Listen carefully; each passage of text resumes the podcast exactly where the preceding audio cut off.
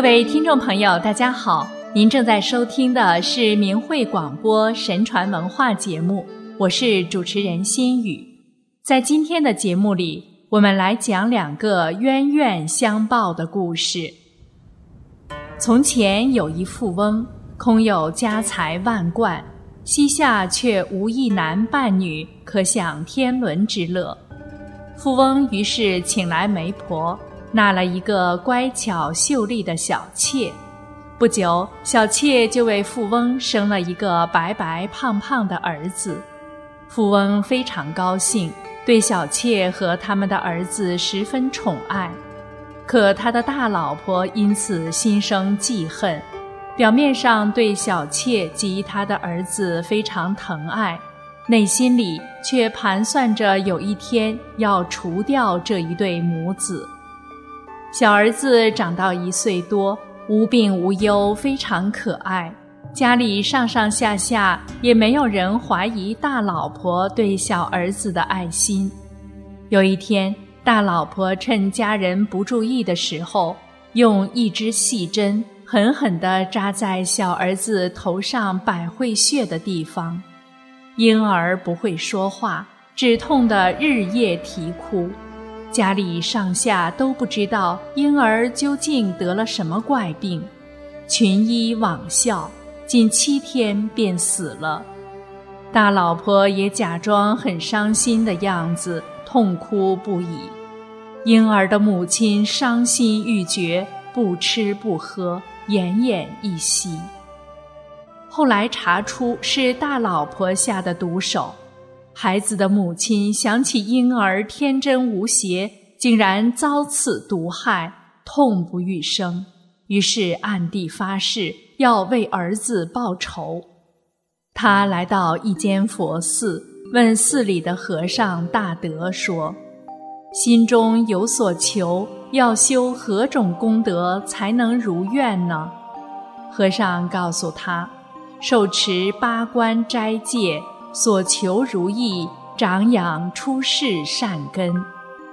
富翁的小妾一心报仇，对和尚的话并未完全领会，就跟随寺里的比丘们受持七天七夜的八关斋戒。回家后不久就死了。小妾死后，元神随即投生为大老婆的女儿。富翁的妻子忽然怀孕，喜出望外，富翁也暂时减轻了丧子之痛。女儿出生后秀丽可人，富翁的妻子十分疼爱，日夜呵护，视如掌上明珠。长到一岁多，女婴突然莫名其妙地夭亡了，富翁的妻子真正尝到丧女之痛，痛不欲生。整天不吃不喝，情况不减当年的小妾。如此七来七往，富翁的小妾七次投生为大老婆的女儿，每一次都生得端正秀丽，惹人怜爱。有时两岁三岁便死，有时四五岁便死。富翁的妻子则连连遭受怀孕之喜。生产之痛，抚养幼女的满足感，旋即饱受丧女之痛。最后一次，女儿长到十四岁，亭亭玉立，美丽动人，已经许了人家，定了亲，却在临出阁的前一天晚上，女儿又无缘无故的死去了。富翁的妻子捶胸顿足，心痛欲裂。整天不言不语，不吃不喝，只是默默垂泪，看着棺中的尸体，不许人家盖棺。这样过了二十余日，有一位正道的阿罗汉心生悲悯，欲往度脱，来到富翁家里，要见富翁的妻子。婢女进屋禀告，富翁之妻说：“我伤心的快死了。”怎么见出家人呢？给他一些食物吧。但是阿罗汉执意要见富翁的大老婆，婢女只得又进屋禀告。如此数次往返，大老婆心中纳闷，于是乱发蓬垢、面容憔悴地出来会见阿罗汉。阿罗汉明知故问道：“为何如此伤心呢？”我前前后后生了七个可爱的女儿，每一次都两三岁、四五岁就夭折，最后这一个女儿长到十四岁，已经许了人家，谁知要出嫁的前一天晚上又突然死了。我前世不知造了什么孽。说罢，又伤心的掩面痛哭。罗汉安慰道。你先梳洗一番，回头我再告诉你。妇人只顾伤心，哪有心情梳理？罗汉于是说道：“你们家的小妾在哪里？她是怎么死的？”妇人闻言心里一惊，这出家人怎么知道这些事情呢？于是擦干眼泪，整理一下乱蓬蓬的发丝。令婢女奉茶，恭恭敬敬地请罗汉开示。阿罗汉道：“你们家从前有个小妾，她是怎么死的呢？”妇人闻此，默然不能作答，心中惭愧不已。阿罗汉说：“你杀他的儿子，令他忧悲懊恼而死，他心有未甘，所以前后七次。”来投生做你的女儿，也让你饱受丧女的痛苦，想以这种幽毒来杀害你，所以她其实是你的怨家，哪里是你的女儿？不信你再往关中看看。妇人往关中一看，那尸体早已腐烂，臭味呛鼻，不可逼近。罗汉道。你还舍不得这尸体吗？妇人心中非常惭愧，于是令人盖棺，将他埋葬。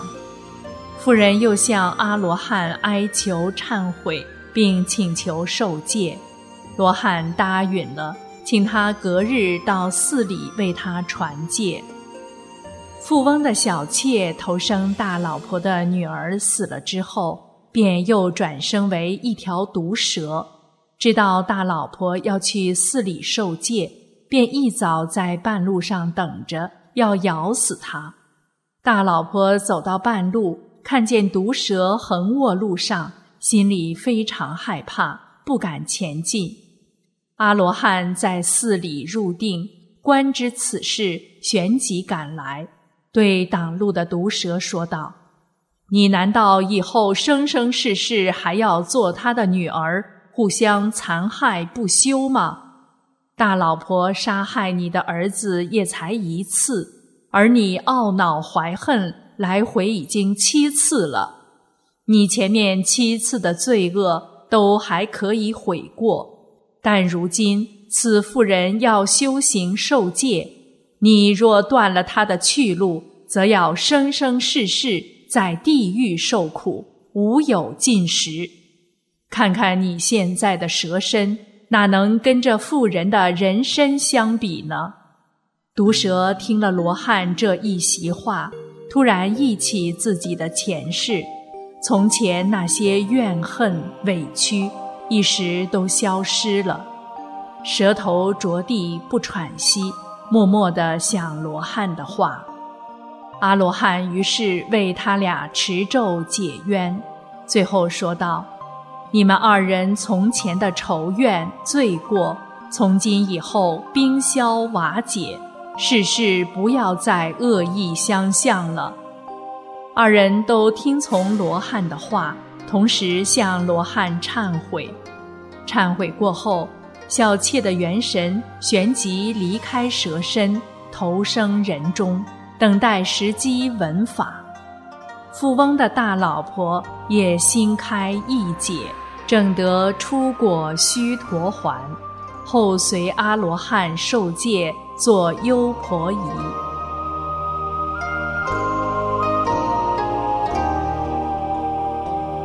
再讲一个轮回转生、冤缘相报的故事。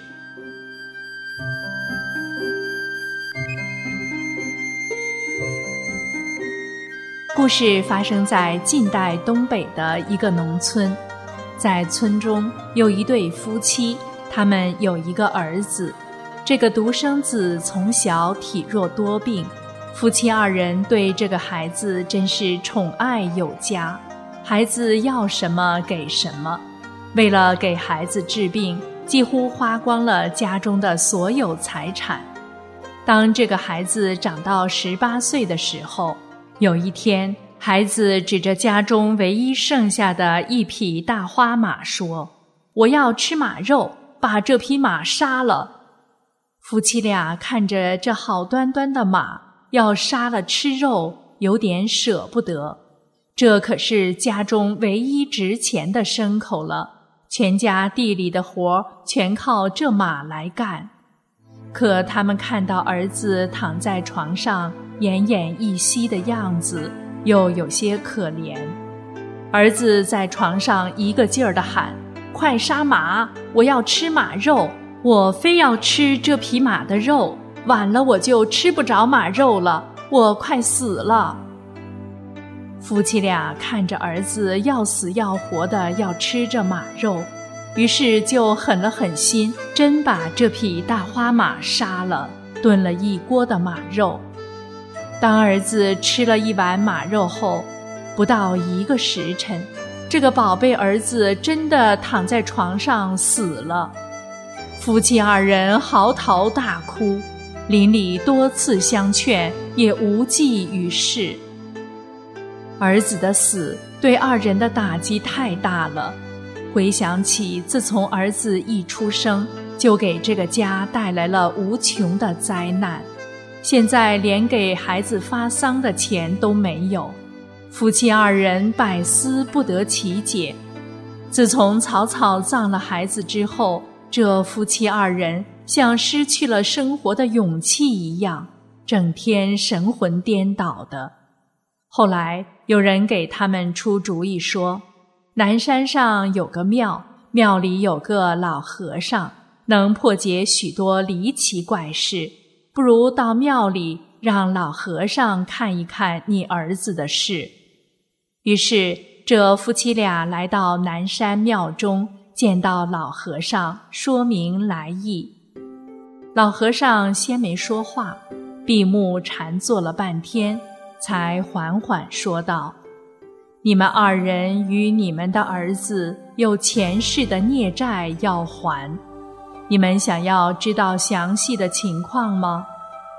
二人匍匐在地，一个劲儿给老和尚磕头，说：“我们说什么也要知道事情的真正原因，请老方丈详细说一说。”老和尚慢慢的说起来。在上一世中，你们的儿子是位有钱人家的千金小姐。在他十八岁那年，有一天，他父母带着他去走亲戚，不料在途中被一伙强盗所劫。当时的强盗头子，这是转生成了你们家的大花马。你们夫妻二人当时是这伙强盗的小喽啰。这伙强盗包括你们二人在内，抢光了他们的财物，杀死了那个千金小姐的父母，打散了家人。那个强盗头子还奸污了这个千金小姐。事后，这个小姐在山崖边说了句：“来世一定要吃这头目的肉，以解心头之恨。”说完。就跳山崖而死。后来因为强盗头子行恶太多，就转生了畜生道，而你们因某种原因转生了人身，来偿还欠那个小姐的孽债。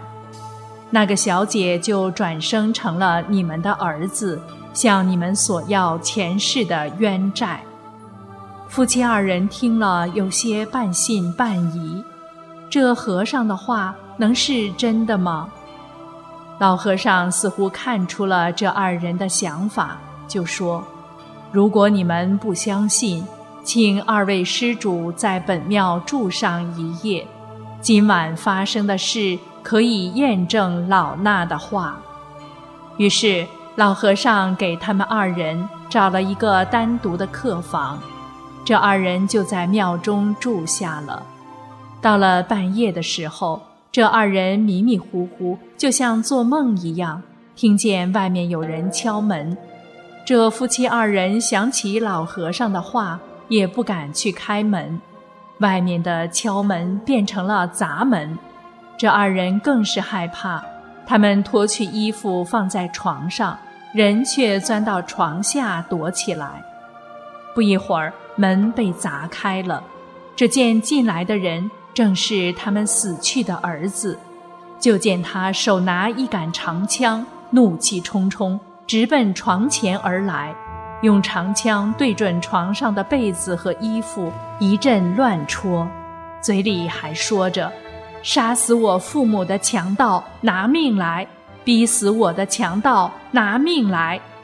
天快亮了，他才住手，到外面骑着马走了。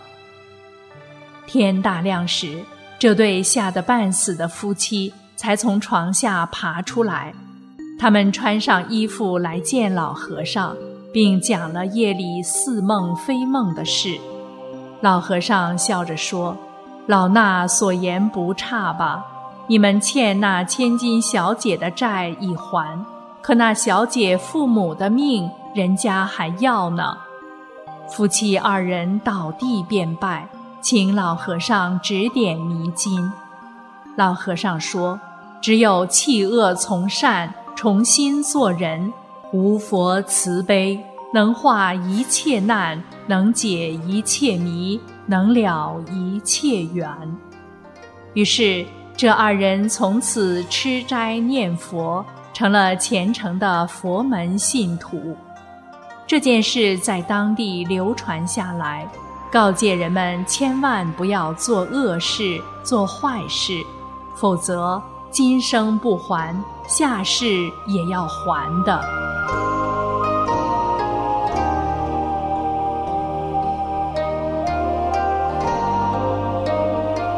好了，听众朋友，这一期的神传文化节目就为您播送到这里，感谢您的收听，我们下次时间再见。